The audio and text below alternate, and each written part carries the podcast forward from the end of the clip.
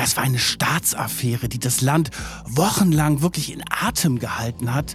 Und Christian Wulff war der jüngste Bundespräsident. Eine Affäre hat ihn ins politische Jenseits befördert. Vorab haben wir mit Kai Diekmann gesprochen. Das war der damalige Chefredakteur der Bild-Zeitung. Also das, was da abgelaufen ist zwischen Bild-Zeitung und Bundespräsidialamt, das ist wirklich komplett neu. Das ist so noch nicht bekannt und deswegen natürlich super spannend. Der Bundespräsident hat versucht, mich auf meinem Handy zu erreichen. Und ich habe dann die Mailbox abgehört. Und da war mir klar, jetzt wird es eine große Geschichte. Macht und Millionen. Der Podcast über echte Wirtschaftskrimis. Herzlich willkommen zu einer neuen Folge von Macht und Millionen. Ich bin Solveig Gode, Wirtschaftsredakteurin bei Business Insider und mir gegenüber sitzt wie immer Kajan Özgens, stellvertretender Chefredakteur bei Business Insider. Bevor wir heute in den neuen Fall einsteigen, wollen wir uns erstmal nochmal ganz herzlich bei euch bedanken. Ihr schickt uns nämlich weiterhin fleißig ganz viel Feedback und ganz viel Anregung, Lob, Themenvorschläge. Vielen, vielen Dank dafür. Wir versuchen die immer fleißig zu bearbeiten und auf jeden Fall für die nächsten Folgen und die Planung aufzunehmen. Von Christine kam zum Beispiel das Feedback, dass sie unseren Podcast innerhalb weniger Tage durchgehört hat und quasi süchtig danach ist. Das freut uns natürlich mega und keine Angst, Christine, wir machen auf jeden Fall weiter. Aber Kajan, wir sind ja auch ein bisschen in die Kritik geraten. Na, ich bin in die Kritik geraten wegen meiner Aussprache. Da hieß es, dass ich das G und das CH immer verwechsle. Also ich mache aus weg, weg spreche mhm. das halt nicht richtig aus. Und das hängt natürlich damit zusammen, ja, weil ich aus Norddeutschland komme. Und du weißt es ja auch, du kommst ja auch aus Norddeutschland. Aber ich versuche jetzt das CH und das G richtig auszusprechen. Aber wir Norddeutschen, uns kann man auch eine ganze Menge verzeihen. Ich glaube auch. Und dafür ist unser aktueller Protagonist auch ein gutes Beispiel. Wir sprechen nämlich heute auch über einen Norddeutschen aus Osnabrück und zwar den Ex-Bundespräsidenten Christian Wulff. Und er hat ja auch so eine besondere Aussprache. Das haben mir mal Mitarbeiter von ihm erzählt, dass er intern Knödel genannt worden ist. Und zwar deswegen, weil er so eine knödelige Stimme hat. Ach, das habe ich auch noch nicht gehört. Aber wir haben auch gleich den ersten O-Ton für euch. Da könnt ihr gleich mal hören, wie seine Stimme ist. Aber vorab, Kajan, was ist denn in der Wulff-Affäre überhaupt passiert? Vielleicht kannst du das einmal ganz kurz abreißen. Das war eine Staatsaffäre, die das Land wochenlang wirklich in Atem gehalten hat. Und Christian Wulff natürlich diese Wahnsinnsstory aus schwierigen Verhältnissen hochgearbeitet. Erst Ministerpräsident, dann der erste Mann im Staat. Er war der jüngste Bundespräsident. Eine Affäre hat ihn in atemberaubender Zeit wieder ins, ja, man muss schon sagen, ins politische Jenseits befördert. Also ein wahnsinniger Absturz und diese Story erzählen wir heute. Vorab wollen wir euch aber noch eine andere Besonderheit erzählen. Und zwar haben wir nämlich im Vorfeld mit Kai Diekmann gesprochen. Das war der damalige Chefredakteur der Bild-Zeitung. Die Bild-Zeitung war nämlich in der Causa Wulff federführend in der Berichterstattung. Und Diekmann war in dem Fall auch persönlich involviert und deswegen ganz wichtig. Wir haben ihn eingeladen, mit ihm gesprochen und aus diesem Gespräch bringen wir euch in dieser Folge ein paar Informationen mit, die es so noch nicht in der Öffentlichkeit gegeben hat. Also das, was da abgelaufen ist zwischen Bildzeitung und Bundespräsidialamt, das ist wirklich komplett neu, das ist so noch nicht bekannt und deswegen natürlich super spannend. Bevor wir loslegen, noch ein kurzer Transparenzhinweis. Business Insider und die Bildzeitung gehören beide zum Axel Springer Verlag. Die Redaktionen arbeiten aber komplett getrennt.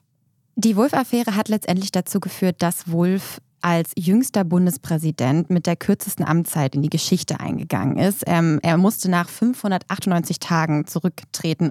Und wir haben euch jetzt mal einen Ausschnitt aus seiner Rücktrittsrede, die ja so den Höhepunkt dieser Causa abbildet, mitgebracht.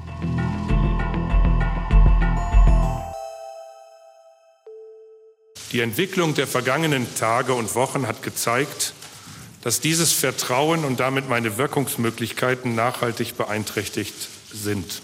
Aus diesem Grund wird es mir nicht mehr möglich, das Amt des Bundespräsidenten nach innen und nach außen so wahrzunehmen, wie es notwendig ist.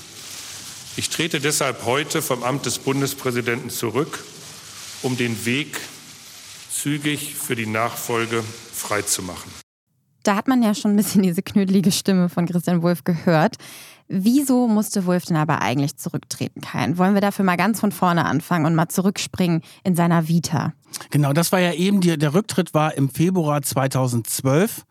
Das war quasi der Höhepunkt der Affäre. Danach ging es ja dann noch weiter mit Ermittlungsverfahren. Aber um das alles zu verstehen, muss man wirklich anfangen, wie tickt überhaupt Wolf? Was ist Wolf für ein Mensch? Und man spricht ja häufig davon, ah, irgendeiner hatte eine schwere Kindheit oder so. Und für Wolf trifft das wirklich zu, weil der ist wirklich in schwierigen Verhältnissen aufgewachsen. Jetzt weniger finanziell, aber sehr emotional. Er hatte keinen Vater, weil der Vater hat sich sehr schnell aus dem Staub gemacht, das muss man wirklich so sagen. Und seine Mutter hat unter MS, also Multiple Sklerose, gelitten. Und Christian Wolf hat dann schon sehr früh, in frühester Jugend, viel Verantwortung übernommen für seine jüngere Schwester, für die Mutter, die er gepflegt hat und hat dann auch später gesagt, dass er immer diesen Wunsch nach einer intakten Familie hatte. Also das hat ihn auch sehr geprägt. Und er hat dann sehr schnell Karriere gemacht in der CDU, ist früh eingetreten. Das war auch so ein bisschen Familienersatz, glaube ich. Ist ja bei einigen Politikern so, die dann schon mit 15, 16 in die Partei eintreten und sich dann ja an den Wochenenden insbesondere immer treffen. Also er ist früh in die CDU eingetreten, hat dann Jura studiert, kommt ja aus Osnabrück, ist da eigentlich auch fast die ganze Zeit geblieben. Osnabrück ist ja auch ein sehr katholischer Ort, ne? Genau, das ist auch ganz wichtig. Das ist eine der schwärzesten Ecken Deutschlands, dieses ganze Osnabrück, die Umgebung von Osnabrück, das Emsland, sehr katholisch geprägt, sehr wertkonservativ, muss man wirklich sagen. Und in diesem Umfeld ist er auch aufgewachsen, Jura studiert, ist ja auch nicht gerade das Rebeller-Studienfach, sondern ja gilt ja auch eher als konservativ und hat zeitgleich dann auch in seiner politischen Karriere schon gestrickt. Und dann ist er wirklich in sehr jungen Jahren Jahren schon bekannt geworden, weil er der Spitzenkandidat der CDU Niedersachsen war 1994. Ja, da schon. Ja, da war der gerade 35 Jahre alt und mhm. da ist er gegen keinen anderen angetreten als gegen Gerhard Schröder. Der war nämlich damals Ministerpräsident in Niedersachsen seit 1990 und hat bei der ersten Wahl den Wolf einfach weggefegt. Der dann auch Kanzler geworden ist. Ja, und das war ja das Besondere. Und Wolf hat dann eine zweite Chance gekriegt im Wahlkampf 98 in Niedersachsen, wieder gegen Schröder. Und das war ein ganz besonderer Wahlkampf, weil da ging es darum, wenn der Schröder ein gutes Ergebnis reinholt, dann wird er Kanzlerkandidat Damals war ja noch Oskar Lafontaine, der Parteivorsitzende der SPD. Viele erinnern sich noch daran. Und diese Niedersachsenwahl war eine Abstimmung darüber, ob es Schröder als Kanzler gibt. Und das war ja dann auch der Vorbote der rot-grünen Regierung in Berlin. Also Wahlkampf 98, da habe ich dann auch Christian Wulff das erste Mal kennengelernt. Der war damals echt bieder, muss man wirklich sagen. Also war sympathisch, nett und so weiter, aber machte so ein bisschen, das wurde ihm ja auch immer als Image dargelegt, so ein bisschen der Sparkassendirektor. So, aber diesen Wahlkampf hat er natürlich haushoch verloren, weil die Leute wollten ja Schröder als Kanzler und Kohl sollte weg. Und dann hat er seinen zweiten Wahlkampf verloren. Und dann hieß es, der ist ja jetzt ein Verlierer. Der ist ja eigentlich weg vom Fenster. Er konnte sich dann aber innerhalb dieser niedersächsischen CDU durchsetzen, weil er auch gar keinen so richtig starken Gegner hatte und ist dann weiterhin Fraktionschef, also Oppositionsführer geblieben und hat dann eine dritte, letzte Chance gekriegt. Und es war klar, wenn er bei dieser Wahl, das war dann im Jahre 2003, wenn er bei dieser Wahl nicht gewinnt, kann er sich etwas suchen außerhalb der Politik.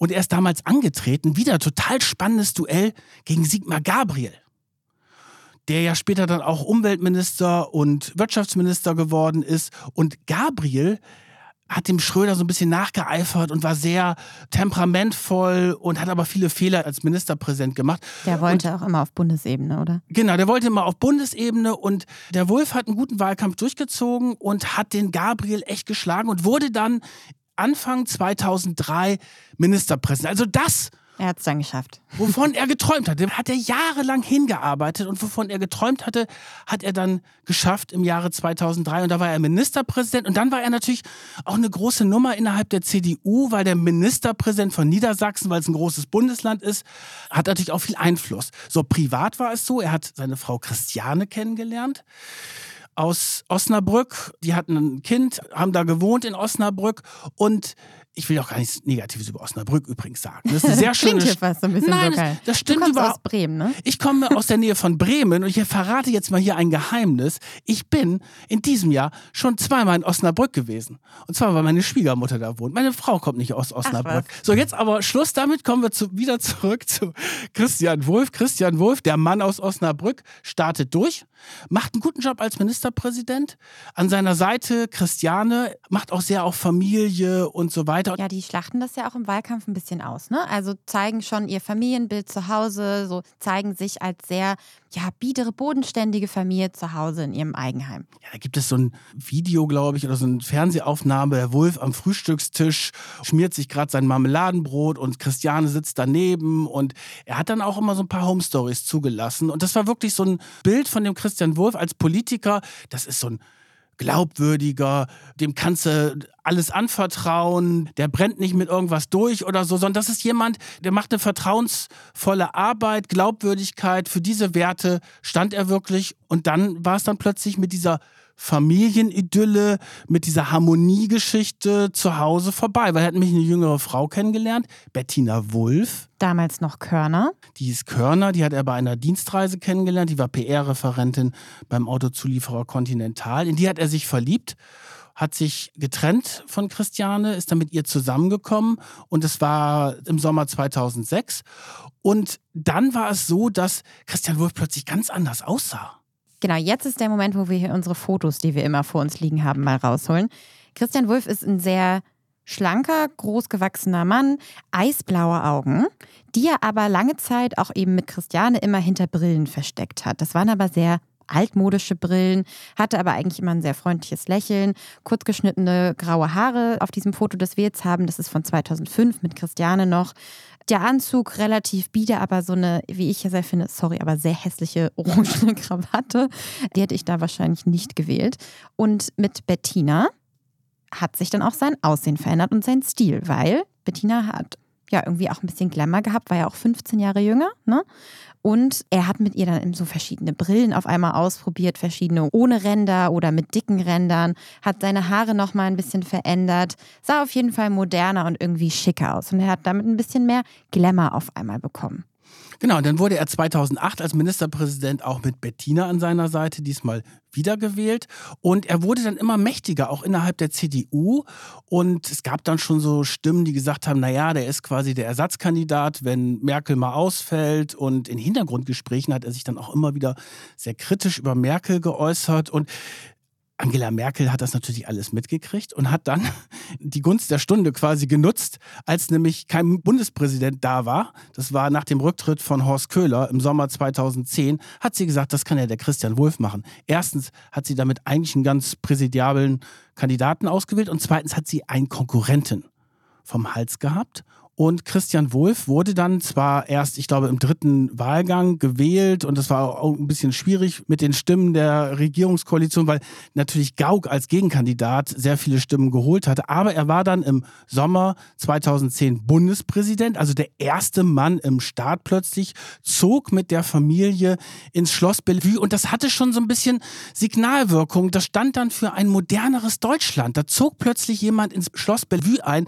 der jung war, relativ jung mit um die 50 und die Frau war noch jünger. Und dann war da auch so eine Patchwork-Familie. Weil Christian Wulff hatte ja mit seiner ersten Frau ein Kind. Bettina hatte einen Sohn und dann hatten sie noch einen gemeinsamen Sohn. Und das war so das Gefühl damals, Sommer 2010, da gab es diese tolle WM, Fußball-WM in Südafrika, wo eine ganz neue deutsche Fußballnationalmannschaft aufgespielt hat. Mit Spielern wie Özil und Boateng hat sie die Welt begeistert. Und irgendwie passte das dazu, dass dann auch so eine modernere Familie ins Schloss Bellevue eingezogen ist. Das war so ein bisschen Sinnbild auch der bunten Republik Deutschland. Und Wolf hat das dann auch gut gemacht als Präsident, ist dann natürlich mit seiner Rede dann berühmt geworden, als er diesen berühmten Satz gesagt hat, der Islam gehört auch zu Deutschland.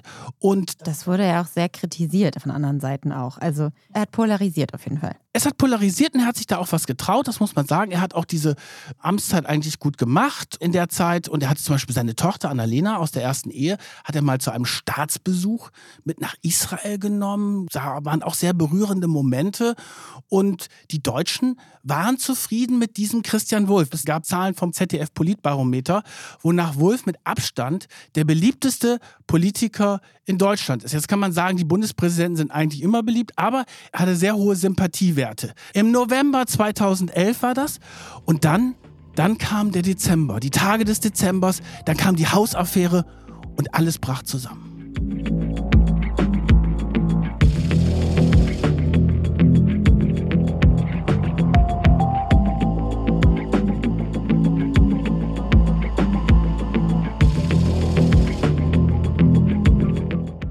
2008 kauft Christian Wulff gemeinsam mit Bettina für die neue Familie nämlich ein neues Haus in Niedersachsen auch wieder, in Großburg-Wedel. Kennst du das, Großburg-Wedel? Weißt du, wo das ist? Nein. Das Ganz ist, ehrlich, nein. Ja, ich komme ja aus Niedersachsen. Ich weiß das natürlich, das ist in der Nähe von Hannover. Ah ja, okay. In der Nähe von seiner alten Arbeitsstätte quasi. Ja, in Großburg-Wedel ist, glaube ich, das zweite, was man da kennt, die Konzernzentrale von der Drogeriekette Rossmann. Mit dem Geschäftsführer von Rossmann, mit Dirk Rossmann, ist er ja auch sehr gut befreundet.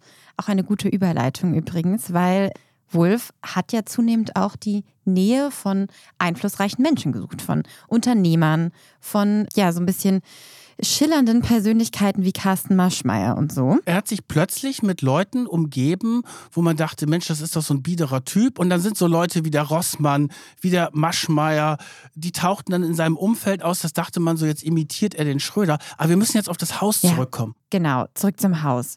Das hat Wulff nämlich für 415.000 Euro gekauft und noch einmal etwa 90.000 Euro in Schönheitsarbeiten gesteckt. Und das finde ich auch interessant, wenn wir uns jetzt mal angucken, wie das Haus aussieht. Wir haben hier nämlich ein Foto vor uns liegen. Das ist ein äh, sehr biederes, gar nicht großes Klinkerhaus. Das sieht sehr durchschnittlich aus, wie so ein Vorortshaushalt. Es wurde dann ja auch später als die Klinkerhölle von Großburg-Wedel beschrieben. Also mein Geschmack ist es nicht. Es ist aber so typisch Niedersachsen. Eigentlich so bodenständig. Ne? Also wir haben ja in unserem Podcast häufig über spektakuläre, atemberaubende Villen gesprochen, über riesige Anwesen, wo ein Tennisplatz dabei ist und ein Hubschrauberlandeplatz. Also das gab es ja alles in Großburg-Wedel nicht. Nee, der hat da nicht auf wahnsinnig großem Fuß gelebt. Trotzdem konnte er sich das Haus nicht leisten eigentlich. Nee, weil man hat dann rausgefunden, zeitweise war Wolf deutlich im Minus mit seinem Konto. Ja, das sind Sachen, wirklich, die dann später rausgekommen ist, weil der Wolf hatte bis dahin eigentlich ein super Image, muss man ganz klar sagen. Also da war nichts irgendwie schwierig und mit Geld kann er sowieso umgehen. Und es stellte sich dann wirklich später heraus, dass der teilweise mit 80.000 Euro auf seinem Konto im Minus war. Und deswegen brauchte er Geld, um sich diesen Traum vom Eigenheim, wie Millionen andere Deutsche auch, verwirklichen zu können. Und diese Tipps, dass Wolf eben nicht ganz so flüssig war, sind an Journalisten durchgerutscht. Und die haben dann angefangen zu recherchieren. Und 2009 hat zum Beispiel die Bild und andere Medien wie Stern und Spiegel haben Einsicht in das Grundbuch dieses Hauses beantragt, um herauszufinden, woher denn das Geld für dieses Haus kam. Das wurde dann aber zunächst abgelehnt, weil da war Wolf ja noch Ministerpräsident und da hat das Grundbuchamt dann gesagt, nee, das öffentliche Interesse ist nicht genug da, das lehnen wir ab. Die Journalisten sind aber dran geblieben und dann kam es aber das erste Mal zu dem ersten ja, Fleck auf seiner weißen Weste im Prinzip. Das war im Januar 2010. Da wird nämlich bekannt, Wolf und seine Familie, die sind in Urlaub geflogen nach Florida in das Haus von einem Unternehmer namens Egon Gerkens über Weihnachten 2009. Und die sind mit einem Air Berlin-Flug geflogen und da wurde ihnen ein Upgrade angeboten in die Business Class. Und das haben sie angenommen. Das ist ein Wert von ungefähr 3000 Euro. Ich meine, ich kann das auch ein bisschen verstehen. Fliegen so auf so einer Langstrecke ist nicht unbedingt angenehm, aber das als Politiker anzunehmen, ist natürlich problematisch. Und das hat dann dazu geführt, dass das erste Mal ein Verdacht auf unzulässige Vorteilsannahme da war. War aber alles noch auf kleinem Niveau. Es gab eine Erörterung im Niedersächsischen Landtag, aber dann gab es die entscheidende Geschichte. Da wurde er nämlich gefragt, was er für eine Beziehung zu diesem Egon Gerkens hatte. Und er hat gesagt, da besteht keine geschäftliche Beziehung zu Egon Gerkens. Und Egon Gerkens war so eine Art, muss man wirklich sagen, ein väterlicher Freund von Christian Wulff. Wir haben ja vorhin drüber gesprochen, der ist ja eher in schwierigen Verhältnissen groß geworden. Der Vaterersatz war Egon Gerkens schon ein Stück. Und der hat ihm immer auch wieder finanziell geholfen. Er hatte auch die Möglichkeiten. Der kommt auch aus Osnabrück, war da mal Uhr- und Schmuckhändler, hat dann ganz viel Geld mit Immobilien gemacht, wird jetzt auf ein dreistelligen Millionenvermögen taxiert und hat den Christian Wulff immer wieder unterstützt. Er soll auch die Hochzeit mit Bettina wohl mitfinanziert haben. Egon Gerkens war auch dann häufiger bei Delegationsreisen dabei und Wulff hatte sich jedenfalls vor dem Landtag festgelegt, es bestand keine geschäftliche Verbindung zu Egon Gerkens. Wulff macht aber weiterhin seine Urlaube und 2010 äh, im Juli macht er zum Beispiel auch in der Villa von Carsten Maschmeyer auf Mallorca einen Urlaub mit seiner Familie. Das hat er aber selber bezahlt. Ja, aber da war überhaupt kein Fingerspitzengefühl dabei, weil ein paar Monate vorher war diese Anfrage da im Niedersächsischen Landtag wegen des Florida-Urlaubs. Dann wird er Bundespräsident. Und was macht er als erstes? Er fliegt in das Haus von Maschmeyer. Das ist ein sehr umstrittener ja Milliardär mittlerweile. Und jetzt kommen wir halt in diese Phase, wo Christian Wulff so ein bisschen das Maß verliert, wo er denkt, ich bin Bundespräsident. Mir hat mal jemand gesagt, er hatte plötzlich das Kennzeichen 01 als Bundespräsident und er dachte, er wäre der Größte und nichts könne ihn mehr aufhalten. Und dann kommen wir in diese Phase Herbst 2011, wo sich die Recherchen der Journalisten zuspitzen. Im August 2011 lässt nämlich der Bundesgerichtshof eine Klage des Spiegel zu und entscheidet, dass Journalisten die vollständige Grundbuchakte über das Haus in Großburg-Wedel einsehen dürfen. Und das ist der entscheidende Durchbruch, denn jetzt haben sie ja erstmals Einsicht und können gucken, woher das Geld für dieses Haus kommt. Und jetzt recherchieren Journalisten von Stern, Spiegel und Bild monatelang zu dieser Finanzierung des Hauses. Und bei der Bild-Zeitung waren da die Journalisten Martin Heidemanns und Nikolaus Habusch führend. Und die wurden dann auch in das Schloss Bellevue eingeladen. Martin Heidemanns ist dann dahin gegangen, wurde von dem Sprecher Olaf Glesecker eingeladen und der hat ihm dann den Vertrag für das Haus, den Kreditvertrag für das Haus gezeigt. Und da stand dann das erste Mal der Name Edith Gerkens, also die Frau von Egon Gerkens, wo Wulf den Urlaub damals verbracht hat und jede Beziehung zu dieser Familie abgestritten hat, beziehungsweise zu Egon Gerkens abgestritten hat. Und das ist jetzt ein großer Durchbruch in der Recherche. Anfang Dezember konfrontiert jetzt also die Bild-Zeitung den Bundespräsidenten mit dieser Recherche und stellt den Zusammenhang zwischen Edith Gerkens und diesem Häuserkredit her. Und das Bundespräsidialamt bittet erstmal um Aufschub für die Beantwortung dieser Fragen, weil Wulff in der Zeit gerade in den Arabischen Emiraten auf Geschäftsreise war. Bild sagt, okay, wir gewähren euch einen Tag Aufschub. Und den genauen zeitlichen Ablauf, der jetzt kommt, aus dieser Bildrecherche, den wissen wir, weil wir ja den Bildchef Kai Diekmann eingeladen haben und mit ihm gesprochen haben. Und er hat das uns alles ganz detailliert erzählt und wir möchten jetzt diesen nachfolgenden Recherchemoment mit euch anhand von O-Tönen von Kai Diekmann nacherzählen. Während all das im Dezember 2011 passiert ist, ist Kai Diekmann gerade in New York und all das, was ihr jetzt hört, sind Ausschnitte aus diesem Gespräch, das wir mit ihm hier vor Ort geführt haben.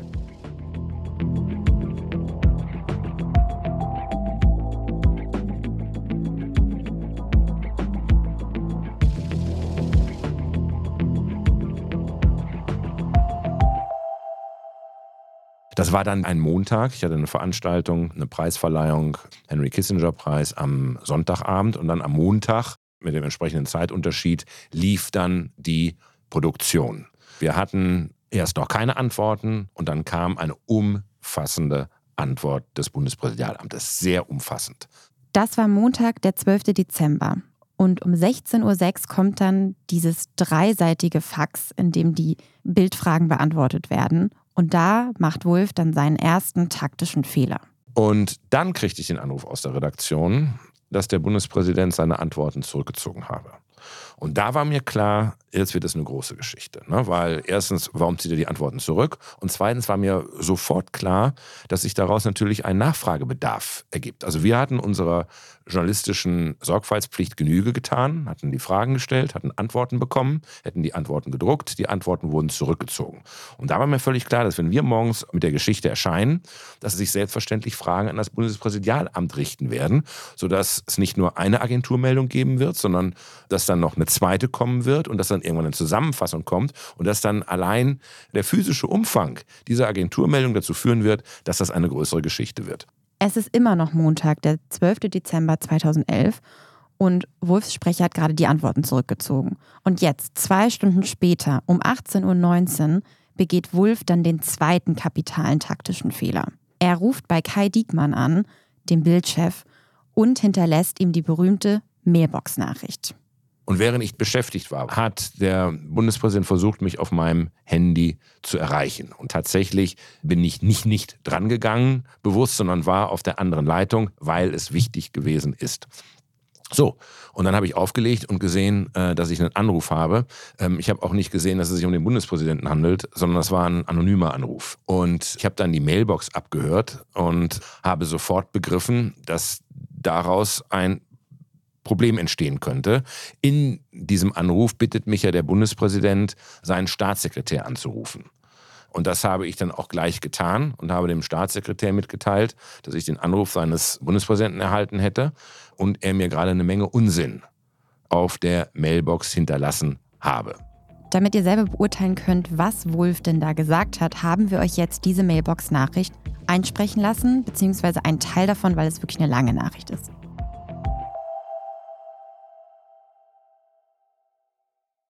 Guten Abend, Herr Diekmann. Ich rufe Sie an aus Kuwait, bin gerade auf dem Weg zum Emir und deswegen hier sehr eingespannt, weil ich von morgens acht bis abends elf Termine habe.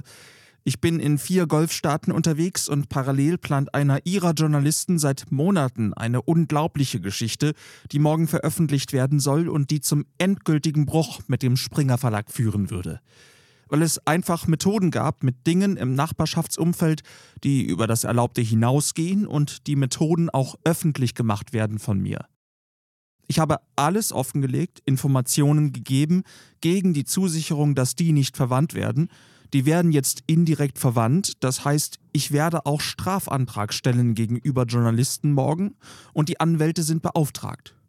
Und die Frage ist einfach, ob nicht die Bild-Zeitung akzeptieren kann, wenn das Staatsoberhaupt im Ausland ist, zu warten, bis ich Dienstagabend wiederkomme, also morgen, und dann Mittwoch eine Besprechung zu machen, wo ich mit Herrn den Redakteuren und Ihnen, wenn Sie möchten, die Dinge erörtere und dann können wir entscheiden, wie wir die Dinge sehen und dann können wir entscheiden, wie wir den Krieg führen.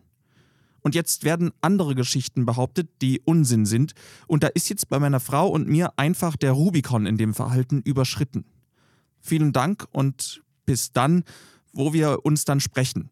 Ich hoffe, dass Sie die Nachricht abhören können und bitte um Vergebung, aber hier ist jetzt für mich ein Punkt erreicht, der mich zu einer Handlung zwingt, die ich bisher niemals in meinem Leben präsentiert habe. Die hatte ich auch nie nötig. Wir haben dann Kai Diekmann gefragt, wie er darauf reagiert hat. So, und dabei habe ich es belassen und ihm ansonsten mitgeteilt, dass wir selbstverständlich morgen mit dieser Geschichte auf der Seite 1 und auf der Seite 2 erscheinen werden und ich keinen Grund sehe, warum wir diese Geschichte nicht veröffentlichen sollten, nachdem wir angefragt äh, hätten, Antworten bekommen haben und diese Antworten jetzt nicht mehr zur Verfügung stünden. Gleichzeitig war mir klar, dass diese Mailbox ein Thema werden könnte, ein Thema werden würde. Deswegen habe ich sie ja auch, und auch das ist ja möglich, mit meinem iPhone nach Deutschland geschickt, äh, mit der Bitte, sie rauszuschreiben. Ne, damit wir mal den Wortlaut haben und ich in der Lage bin, äh, mit meinen Kollegen in der Chefredaktion den Umgang mit dieser Mailbox dann zu diskutieren. Auch das ist alles noch am Montag passiert, während Diekmann noch immer New York ist. Am Dienstagmorgen dann, dem 13. Dezember 2011, geht die Bild mit der Geschichte raus, dass Wulff damals dem Landtag verschwiegen hat, welche geschäftliche Beziehung er zu Egon Gerkens hatte, als es um die Finanzierung des Hauses ging. Die DPA nimmt dann diese Agenturmeldung auf und wird von verschiedenen Medien aufgegriffen und die Geschichte nimmt immer mehr an Fahrt auf.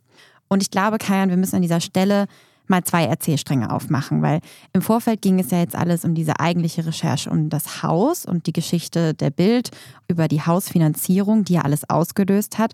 Und parallel geht es jetzt aber um diese Mailbox-Nachricht.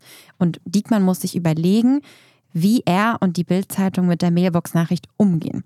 Und in den nächsten zwei Tagen wird diese Mailbox-Nachricht deshalb dann auch in der Bildredaktion diskutiert. Und jetzt war mir völlig klar, dass mit dieser Mailbox ein anderes Thema auf uns zukommt. Dass das dann zu einer Auseinandersetzung wird, Bildzeitung, Bundespräsidialamt, Bildchefredakteur, Bundespräsident. Und äh, dass damit eigentlich von unserer hervorragenden Recherche abgelenkt würde. Deswegen war meine Lust auf eine Veröffentlichung äh, dieser Mailbox sehr begrenzt. Und wir haben es dann so gemacht, dass wir sie in der Morgenkonferenz bei Bild diskutiert haben, wie wir das mit allen Themen tun. Und in dieser Morgenkonferenz sind 15, 20 Kollegen versammelt, äh, je nachdem, Stellvertreter, Ressortleiter. Und in dieser Morgenkonferenz lag der komplette Text der Mailbox den Kollegen selbstverständlich vor. Man kann ja nicht über etwas, was ja von einer, eine gewisse Tragweite hat, nicht diskutieren, wenn die Kollegen den Text nicht kennen. Und wir haben dann am Donnerstag ausführlich diskutiert und haben am Ende entschieden, es ging hin und her, am Ende entschieden, die Mailbox zu veröffentlichen. Das war die Konferenz am Donnerstag früh. Ich glaube, Mittwochabend bin ich aus New York zurückgekommen und Donnerstag früh haben wir es diskutiert und entschieden. Jetzt sollte die Mailbox plötzlich veröffentlicht werden, aber dazu ist es dann nicht gekommen. Weil Wolf hat dann sich plötzlich bei Diekmann gemeldet. Und zwar nicht, weil er plötzlich gemerkt hat, oh, das ist vielleicht was schiefgelaufen, sondern sein Sprecher und engster Vertrauter Olaf Glesecker hat mitbekommen, dass sein Chef in dieser Affäre um den Hauskredit den Chefredakteur von der Bildzeitung Diekmann angerufen hat und ihn auf die Mailbox gesprochen. Das hat er nicht von Wulff erfahren, sondern das hat er von einem ja, Informanten von der Bildzeitung erfahren, der ihm gesagt hat, sag mal, weißt du eigentlich, was dein Chef da gemacht hat? Der hat dem Diekmann da unglaubliche Sachen auf die Mailbox gesprochen und dann hat er gesagt, ja, was denn? Ja, mit Krieg führen und Rubicon überschritten und so weiter. Und dann hat Glesecker nur gedacht, oh Gott. Und dann hat er den Wulff eine SMS geschickt und hat gesagt, stimmt das mit der Bellbox-Nachricht? Und hat Wolf gesagt, ja, ja, das war so zwischen Tür und Angel und so weiter. Und hat ihn dann aber damit konfrontiert, was er da gesagt hat. Und Glesig hatte schon zu diesem Zeitpunkt gesagt, ich sehe schwarz. Das hat er ihm auch per SMS geschickt. Und du kannst jetzt noch eine Sache machen. Du rufst jetzt sofort den Diekmann an und entschuldigst dich. Und dazu ist es dann ja gekommen, wie Kai Diekmann uns jetzt erzählt hat. Und es war ja auch interessant, dass also von Montag bis Donnerstag eigentlich nichts passiert ist. Und erst mit der Entscheidung der Chefredaktion, die wir ja nicht öffentlich bekannt gemacht haben. Also war offenbar auch der Bundespräsident ganz gut informiert über die Vorgänge in der nicht ganz kleinen Bildchefredaktion. Dass dann der Anruf des Bundespräsidenten kommt und ich ihn dann entgegengenommen habe und sich der Bundespräsident für das, für diesen Anruf entschuldigt hat. Ich habe diese Entschuldigung angenommen und die Entscheidung getroffen, die Mailbox nicht zu drucken, weil ich seine Entschuldigung angenommen habe. Das ist dann von einer ganzen Reihe von Kollegen sehr scharf kritisiert worden, die mir gesagt haben und mir vorgeworfen haben, ich hätte diese Entschuldigung für mich persönlich annehmen können, aber nicht für die Marke. Und es für einen journalistischen Fehler gehalten haben, dass ich entschieden habe, mit der Annahme der Entschuldigung auf die Veröffentlichung der Mailbox zu verzichten. Äh, Stefan Aus hat mal so schön formuliert, versuch mal die Zahnpasta wieder zurück in die Tube zu kriegen.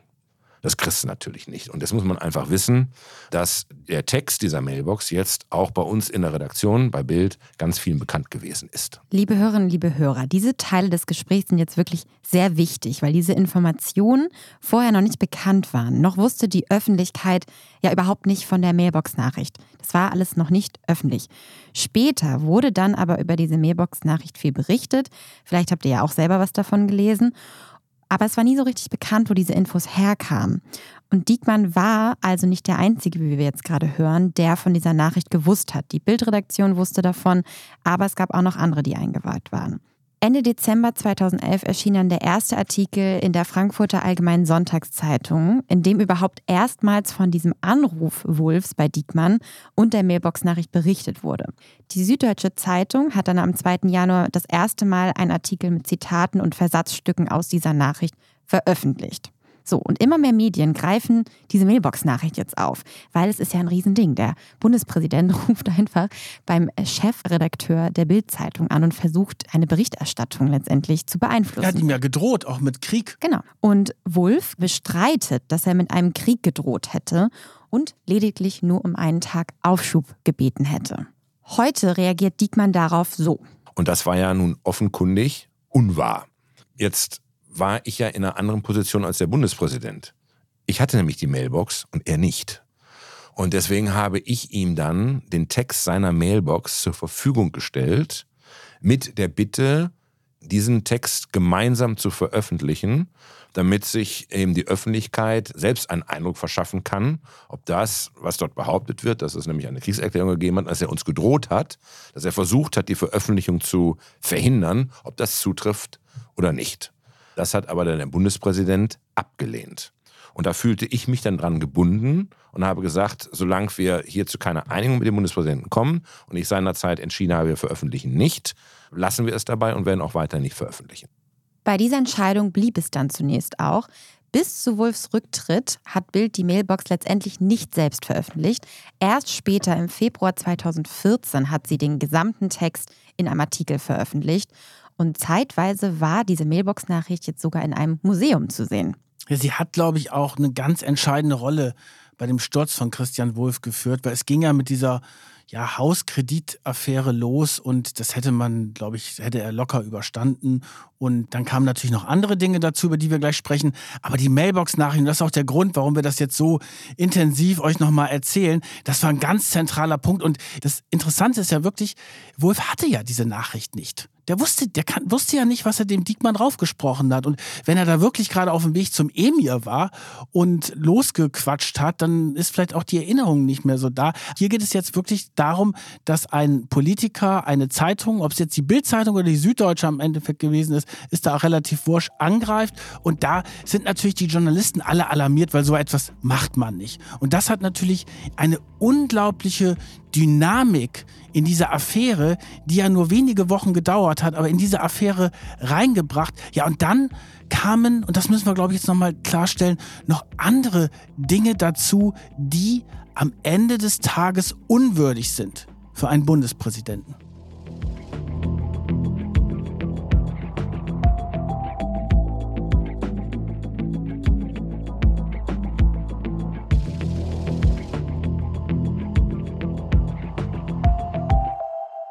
So, die Mailbox-Nachricht ist jetzt erstmal abgehakt und jetzt springen wir wieder zurück in den Dezember 2011 zu dem Erzählstrang Häuserfinanzierung im Prinzip. Und in den folgenden Tagen erschüttern immer weitere Enthüllungen die Glaubwürdigkeit von Christian Wulff. Immer wieder wird jetzt sein Rücktritt gefordert. Und am 19. Dezember 2011 berichtet zum Beispiel die Bild, dass Christian und Bettina Wulff ihre Flitterwochen kostenlos in der Ferienvilla eines Versicherungsmillionärs in der Toskana verbracht haben. Das war nämlich der Aufsichtsratsvorsitzende von Talangs aus Hannover und den kannte Wulff eigentlich gar nicht so gut. Also ging ja viel bei dieser ganzen Geschichte darum, darf man bei Freunden umsonst Urlaub machen oder nicht. Und er ist dann in, diese, in dieses Haus, in die Toskana geflogen, obwohl er den nicht gut kannte. Und das passt natürlich auch zu dem Fall, den wir vorhin erzählt haben mit Maschmeyer. Und der öffentliche Druck war so groß, dass der Bundespräsident Bundespräsident über seinen Anwalt eine Liste veröffentlichen ließ, äh, was er alles für Urlaube gemacht hat. Und da fing das dann wirklich an. Also als ich das damals auch das erste Mal mitbekommen habe, dass die jetzt so in die Offensive gehen damit, dann habe ich gedacht, okay, jetzt wird es echt schwierig, weil das war dann schon echt peinlich. Und dann stellte sich heraus, in der Toskana war er und da war er noch woanders und so weiter. Und das war etwas, wo alle dachten, oh Gott, was ist denn, was haben wir denn da jetzt plötzlich für einen Bundespräsidenten? Eben war er noch der sympathische, glaubwürdige Wolf und dann plötzlich kommt er mit solchen Geschichten. Und dann, und dann war auch ein ganz wichtiger Punkt in der Affäre die Entlassung des eben bereits erwähnten Sprechers Olaf Glesecker. Warum war dieser Glesecker so wichtig? Der hat den Aufstieg von dem Wolf die ganze Zeit begleitet. Der hat quasi als Spin-Doktor den Wolf groß gemacht. Einige sagen auch, er hat ihn größer gemacht, als er eigentlich war. Also er hat ihn von Anfang an begleitet über einen Zeitraum von 13, 14 Jahren. So, und um zu zeigen, wie wichtig der war, machen wir jetzt mal einen kleinen Zeitgig. Wir haben ja vorhin darüber gesprochen, dass Wolf sich von seiner ersten Ehefrau Christiane getrennt hat. Und das war damals eine schwierige Situation. Erzkatholisch, konservativ, Familie geht auseinander. Was bedeutet das für die Politikerkarriere? Und der Christian Wolf ist dann zu dem Olaf Glesecker hin und hat gesagt, ja, äh, ich habe da jemand Neues kennengelernt, die Bettina. Und ich will mich auch trennen und wahrscheinlich auch scheiden lassen. Und äh, was machen wir jetzt? Und das hat dann der Glesecker geregelt, oder? Der Glesecker hat dann gesagt, okay, das ist jetzt wirklich eine Krisensituation aus seiner Sicht und gib mir ein paar Tage Zeit, ich organisiere da was. Und also bevor er Christian überhaupt mit seiner Frau Christiane gesprochen hat, um ihr zu sagen, dass er sich trennt, hat er erstmal mit Olaf Glesecker gesprochen, wie man das alles managen kann. Und hat Olaf Glesecker einen Schlachtplan entwickelt. Im Nachhinein war das wirklich sein Meisterstück in Sachen Krisen-PR, indem er das mit Bild und Bunte zusammen gemacht hat, hat andere Journalisten darüber informiert. Dann sind sie nach Pfingsten 2006 mit der Geschichte rausgekommen und gleich die Geschichte auch zusammen, also nicht nur die Trennung, sondern auch die neue schon präsentiert. Und das Ganze hat Wolf nicht geschadet. So jetzt, im Dezember 2011, hat Wolf den Gläsiker nicht mit einbezogen in die Geschichte. Hat ihm nichts von der Mailbox-Nachricht erzählt. Auch bei diesem ganzen Kredit war er so, dass Gläsiker da wenig wusste. Das Vertrauensverhältnis zwischen den beiden war zerrüttet. Und dann kamen Vorwürfe auch gegen Gläsiker auf, ob er auch mal bei irgendjemandem Urlaube umsonst gemacht hätte. Und dann hat sich Wolf von Gläsiker getrennt hat ihn entlassen als Staatssekretär, weil der war Staatssekretär im Bundespräsidialamt. Und damit stand Wulff nackt da. Ohne seinen engsten Vertrauten. Ohne seinen engsten Vertrauten, der ihm immer gesagt hat, das Interview musst du geben, in die Richtung musst du gehen. Also der sozusagen diese ganze Öffentlichkeitsarbeit für den Wulff gemacht hat. Und dann hat man wirklich gesehen, dass der einen Stockfehler nach dem anderen gemacht hat. Dieses peinliche Interview im Fernsehen, wo er dann gesagt hat, es muss auch ein Recht geben für Bundespräsidenten, bei Freunden Urlaub zu machen. Da waren wirklich peinliche Sätze drin. Und diese ganze Salamitaktik dann ja auch, die dann passiert ist. Und da hat er nicht von Anfang an klar die Sachen angesprochen. An dem Tag, als Wulf Olaf Glesecker entlassen hat, sein Sprecher, hat sich Wulf auch im Schloss Bellevue hingestellt und eine Ansprache gehalten. Das war der 22. Dezember 2011. Und da hat er sich auch mit seinem bisherigen Umgang mit dieser Kreditaffäre um das Haus entschuldigt. Ihm sei klar geworden, wie irritierend denn diese private Finanzierung seines Hauses auf die Bürger habe wirken müssen. Und er hat da diesen berühmten Satz gesagt, nicht alles, was juristisch rechtens ist, ist auch richtig. Und er hat gesagt, das war nicht geradlinig und das tut mir leid. Also er hat sich entschuldigt. Da das erste Mal, es war Ende Dezember, da war jetzt die Tage davor schon ein bisschen viel in der Presse los. Also die Situation Anfang 2012 fast jeden Tag neue Berichte über Christian Wulff, wo es immer wieder heißt, er hätte da mal umsonst Urlaub genommen, da hat er irgendwelche Sponsorentreffen gehabt. Also da wurde natürlich das Bild gezeichnet eines Bundespräsidenten, ja, der quasi käuflich war. Einige Sachen waren übertrieben, aber an anderen war auch was dran. Und es war dann irgendwie so eine Stimmung, es war klar, das hält er jetzt auf Dauer nicht aus. Anfang Februar kamen dann Berichte raus, dass er auf Sylt Urlaub gemacht hätte und dass er da ebenfalls nichts bezahlt hätte. Das hätte ein befreundeter Filmproduzent, der David Kronewold, für ihn bezahlt. Er hat das zwar abgestritten, dass er es bar im Nachhinein wieder bezahlt hatte, aber irgendwann war da Zappenduster muss man wirklich sagen. Und man staunte wirklich über dieses ganze Spektakel und dachte, das gibt's doch nicht. Unser Bundespräsident, der da mal Geld zugesteckt bekommen soll und da hat er dann das Geld wieder zurückgegeben, alles in Bar und so weiter. Also wirklich ein bizarres Schauspiel, muss man sagen. Und dann war es vorbei. Dann hat der Wirbel um den Sylturlaub dafür gesorgt, dass die Staatsanwaltschaft Hannover dann ihr Ermittlungsverfahren aufgenommen hat. Die Immunität muss dann aufgehoben werden. Da wurde ein Antrag gestellt und dann war klar, dass Wolf zurücktreten muss. Das Ermittlungsverfahren wird am 16. Februar 2012 eröffnet und einen Tag später, am 17. Februar 2012, tritt Christian Wulff dann als Bundespräsident zurück. Seine Rücktrittsrede haben wir ja schon am Anfang kurz gehört. Und jetzt ist interessant, was auch Kai Diekmann heute zu diesem Ermittlungsverfahren sagt.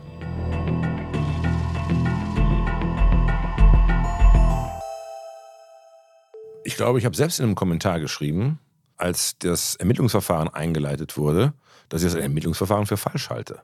Weil es hier eben nicht um den Vorgang ging, der mit den Paragraphen des Strafgesetzbuches zu fassen ist, sondern dass es hier um einen Vorgang geht, der politisch zu bewerten ist. Ne? Also ist der Bundespräsident auch mit dieser Krise angemessen umgegangen? Es gab ja im Prinzip zwei Vorgänge. Es gab einmal den Vorgang Niedersächsischer Landtag, ne? Ich sag's mal wieder äh, wohlwollend, ich sage denen zumindest nicht die volle Wahrheit. Ne? Man kann auch sagen, er hat die brutal angelogen. Und dann der Umgang mit der Krise. Und ich glaube, der Umgang mit der Krise, das war eigentlich das entscheidende politische Versagen äh, des Bundespräsidenten, weil er eben an der Stelle gezeigt hat, wie das, glaube ich, mal ein Kollege von der Süddeutschen geschrieben hat, ne? vermessen und zu klein befunden für das Amt des Bundespräsidenten. Das füllt er an dieser Stelle nicht aus. Ne? Da kam die Trennung von seinem Sprecher dazu. Ne? Also er hat sich dann ja auch mit Vertrauten überworfen. Jetzt im Februar 2012 ist Wolf zurückgetreten. Die Nation atmet auf, muss man schon sagen. Und die Staatsanwaltschaft Hannover legt jetzt richtig los. Die macht ein riesen Ermittlungsverfahren. Eine 24-köpfige Spezialeinheit des Landeskriminalamtes Hannover übernimmt die Ermittlung und dreht wirklich alles. Alles im Leben von Christian Wulff um. Und da stoßen sie dann zum Beispiel auch auf diese großen finanziellen Schwierigkeiten, dass er das Konto überzogen hat. Und da dreht sich auch die Stimmung. Aber bevor wir darauf kommen, finde ich nochmal ganz interessant zu sehen, was hat die Staatsanwaltschaft gemacht? Die haben natürlich geguckt, wie waren alle Beziehungen. Ja, es gab ja verschiedenste Fälle mit Gratisurlauben und Sponsorentreffen und so weiter. Und da wurden ganz viele Zeugen, auch sehr prominente Zeugen vernommen. Es gab eine Hausdurchsuchung bei Christian Wulff und seiner Frau Bettina haben Sie dabei irgendwas gefunden? Ja, Sie haben natürlich sehr viele Unterlagen auch gefunden, auch alle möglichen privaten Sachen, die in die ganze Akte reingekommen sind. Du musst dir das so vorstellen, Solvay, dann wird eine Akte bei der Staatsanwaltschaft angelegt und diese Akte hat sehr viele Ordner. Und ich kann mich deswegen ganz gut daran erinnern, weil ich damals halt sehr intensiv dort recherchiert hatte. Und es ist dann halt möglich, dass Journalisten Zugang zu diesen Ermittlungsunterlagen bekommen. Hattest du Zugang? Ich hatte große Teile dieser Ermittlungsakte, habe ich dann bekommen. Und aus diesen Ermittlungsakten ist dann relativ schnell hervorgegangen, eigentlich das auch, was Kai Diekmann eben gesagt hat, dass juristisch da nicht so viel zu holen ist. Das ist natürlich für Wolf war das super peinlich, äh, wenn da stand, dass er 80.000 Euro im Minus war, aber es war juristisch nicht richtig viel zu verwerten von diesen Geschichten, weil es halt nicht etwas war, was richtig gegen Recht und Gesetz verstoßen hat, sondern es war mehr eine moralische Komponente. Warum ist es dann letztendlich trotzdem zum Prozess gekommen, auch wenn eigentlich nicht genug zu fassen war? Naja, ich fand ja schon mal interessant, was ist eigentlich dann angeklagt worden? Und es ging um einen Schaden von 753,90 Euro. Also wirklich Peanuts. Peanuts, da ging es um einen Oktoberfestbesuch von Wolf, wo er eine Einladung bekommen hat, das Geld nicht zurückgezahlt haben soll und so weiter. Also ich will euch jetzt gar nicht mit den ganzen Details zu diesem Fall quasi langweilen, sondern es hat sich dann wirklich auch ein Stück die Stimmung gedreht, weil man plötzlich gesehen hat, okay, als Bundespräsident musste er zurücktreten, aber so ein Riesenaufwand, das hat ja auch irre viel Geld gekostet, das hat Personal bei der Polizei blockiert, um diese Ermittlungen durchzuführen und dann wurde dem Wolf angeboten von der Justiz, okay, wir stellen das Ermittlungsverfahren ein, ist alles vorbei, gegen eine Geldbuße von 20.000 Euro. Und hat Wolf aber gesagt, das mache ich nicht, klagt mich an und ich kämpfe um meinen Freispruch. Und da muss ich sagen, Respekt, weil die schnellere Nummer wäre mit den 20.000 gewesen. Ja. Und er wollte aber für einen Freispruch kämpfen, dass er zwar moralisch beschädigt war als Ex-Bundespräsident, aber dass er immerhin um seine Ehre gekämpft hat und dass es klar war, dass juristisch jetzt nicht viel dahinter ist. Ja, das andere wäre ja einem Schuldspruch gleichgekommen. Ne? Und er wollte halt unbedingt sich wieder in der Öffentlichkeit wieder reinwaschen. Und das war für ihn in seinen Augen und auch in den Augen seiner Anwälte nur durch einen Freispruch möglich. Genau, die Staatsanwaltschaft hat dann auch die Vorwürfe runtergestuft. Am Anfang ging es um Bestechlichkeit, dann ging es nur noch über Vorteilsnahme, also juristisch eine Nummer tiefer gelegt, das Ganze. Und dann kam es zum Prozess, ein Riesenspektakel natürlich, alle haben da ausgesagt, aber wir können es abkürzen. Es gab ja. einen Freispruch und Wolf war dann sehr erleichtert und hat sich danach, glaube ich, dann auch erstmals dazu geäußert zu diesem ganzen Verfahren. Ja, er hat im Nachhinein da die Medien auch sehr kritisiert. Er hat gesagt, die Medien und die Justiz haben sich gegenseitig die Bälle zugespielt und mir ist mehr Unrecht getan worden, als ich je Unrecht getan habe. Hat sich da also auch ein bisschen als Opfer gefühlt und sich auch so dargestellt, weil letztendlich wurde er freigesprochen. Meine Frage jetzt an dich, Kajan, fandest du, dass das Ermittlungsverfahren überzogen war? Oder der Prozess? Die Frage ist ja, was ist die Alternative bei so einer Sache? Also, da gibt es ein Riesenspektakel. Wolf tritt zurück. Es gibt Strafanzeigen bei der Staatsanwaltschaft Hannover. Und ich finde, es war richtig zu ermitteln. Und einfach auch klar zu machen, hier gibt es nicht Bürger unterschiedlicher Klasse. Und wenn es Vorwürfe gibt, dann gehen wir diesen Vorwürfen nach. Ja, ich finde es auch ganz wichtig, weil nur weil es ein Bundespräsident ist, heißt das ja nicht, dass da weniger ermittelt werden sollte. Natürlich möchte man nicht mit dem tauschen, wenn dann plötzlich alles nach außen gekehrt wird und wenn plötzlich Sachen aus dem privatesten Bereich bekannt werden. Aber das ist finde ich auch der Preis, wenn du in die Politik gehst, dann weißt du, du stehst im öffentlichen Licht. Und da musst du auch damit rechnen, dass du da nicht nur beklatscht wirst, sondern dass du auch Gegenwind bekommst und dass du auch im Feuer stehst. Also es ist wie bei uns Journalisten. Äh, wenn ich austeile mit einer harten Geschichte gegen irgendjemanden, dann muss ich auch damit rechnen, dass der zurückschlägt. Das gehört einfach zum Spiel dazu.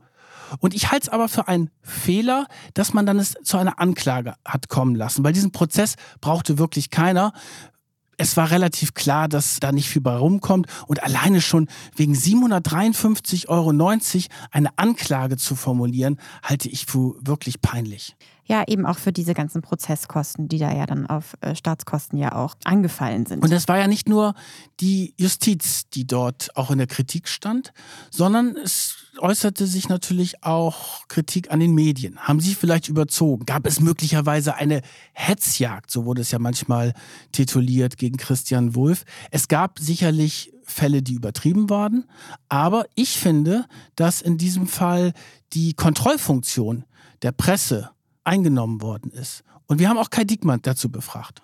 Nur weil viele Redaktionen zu einem gleichen Urteilen kommen, einer gleichen Beurteilung, hat das damit nichts zu tun, dass alle unbedingt einem Jagdeifer erlegen sind und sich zu einer Hetzjagd verabredet haben, sondern weil sie einfach einen Sachverhalt gleich beurteilen. Ne?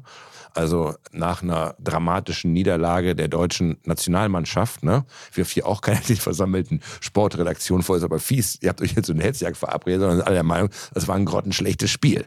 Nichtsdestotrotz hat Kai Diekmann natürlich auch gesagt, in einigen Fällen, es ging da um dieses berühmte Bobbycar. Es gab eine Redaktion, die hatte aufgetan, dass ein Autohaus dem Sohn von Christian Wulff ein Bobbycar geschenkt hatte und dass diese Schenkung dann ja in diesem Artikel groß ausgeschlachtet wurde. Da meinte Diekmann natürlich auch, das ist natürlich wahnsinnig übertrieben. Und Bettina Wulff wurde natürlich auch ähm, sehr in den Medien thematisiert. Es ging da viel um auch ihre Vergangenheit. Da wurden Gerüchte gestreut. Das muss man natürlich schon sagen. In einigen Fällen ähm, ging es da sehr weit.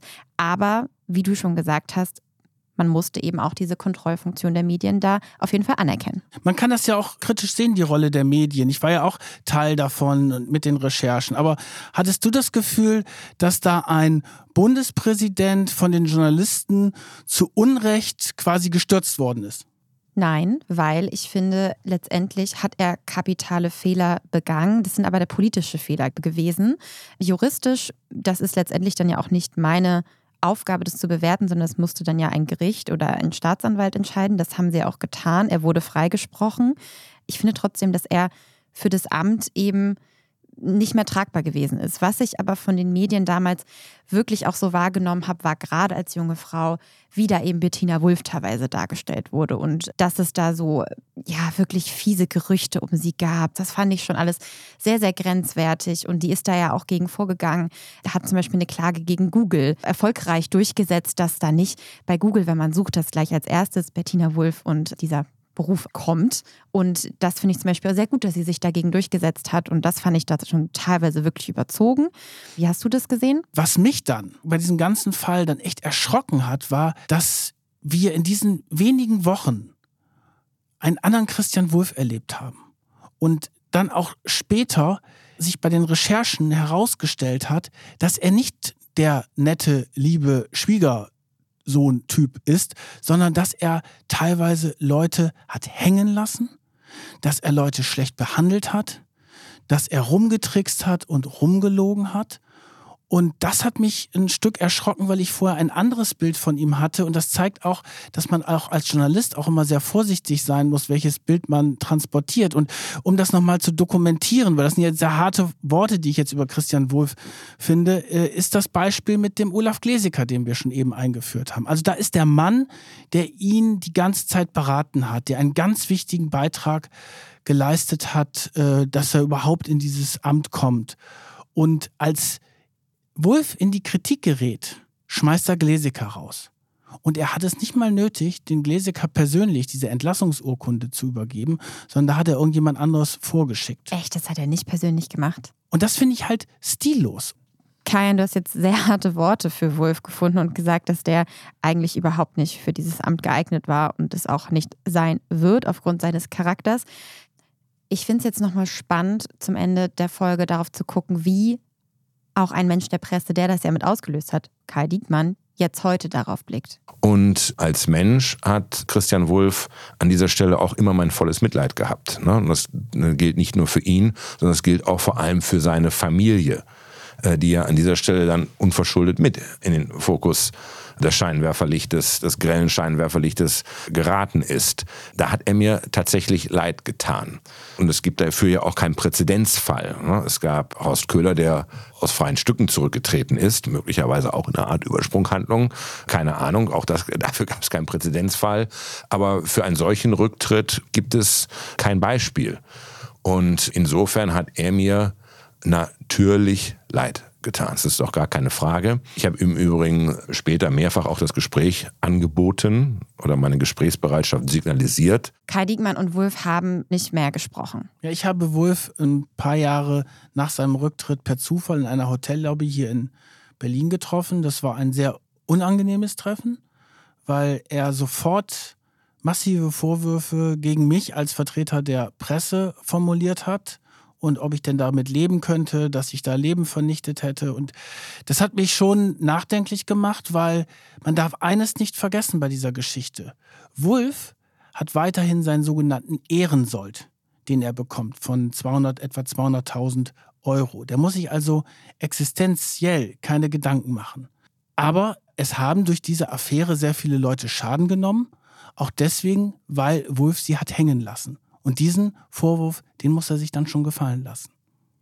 Letztendlich kommt für Wulff jetzt aber eigentlich auch kein anderes politisches Amt mehr in Frage. Oder glaubst du, der kann jetzt nochmal ein politisches Comeback wagen? Nein, das glaube ich nicht, weil sein Image ist natürlich auch weiterhin massiv beschädigt. Wolf ist jetzt dort angekommen, wo er eigentlich, glaube ich, nicht unbedingt hin wollte, nämlich in den Klatschspalten in der Society-Welt, weil er ist, glaube ich, jetzt das zweite oder dritte Mal mit seiner Ehefrau Bettina wieder liiert, nachdem sie sich getrennt haben.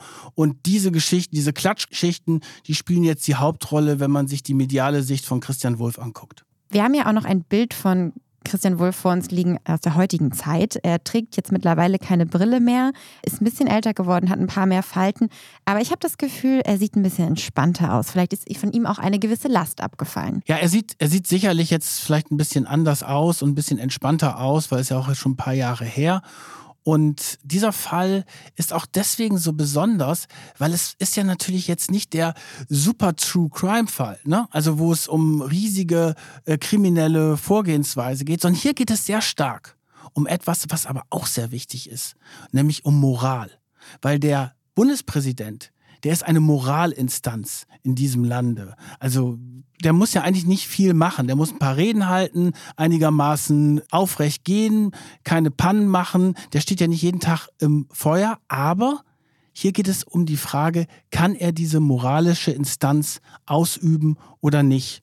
Und Wolf hat, wie gesagt, keine Verbrechen begangen, aber es ist etwas, was er nicht hingekriegt hat, dass er den Deutschen das Gefühl hat, hier steht jemand an der Spitze, zu dem man aufgucken kann, der Vorbild ist und der in vielen gesellschaftlichen und moralischen Fragen auch eine Art Kompass für die Nation ist. Vielen Dank, dass du mal wieder diesen Fall mit mir aufgerollt hast, Kajan. Es hat mir sehr viel Spaß gemacht. Schreibt weiterhin fleißig. Falls ihr nochmal die E-Mail-Adresse braucht, das ist podcast at businessinsider.de. Oder ihr könnt uns natürlich auch auf Instagram schreiben. Das ist einfach Macht und Millionen. Da findet ihr uns. Und da findet ihr natürlich auch weiterhin Hinweise auf die nächste Folge. Danke fürs Zuhören und bis zum nächsten Mal. Tschüss. Tschüss. Macht und Millionen. Eine Produktion von Business Insider. Redaktion Solvay Gode und Kajan Öskens. Titelmusik Afonelli. Produktion Michael Reinhardt und Yannick Werner.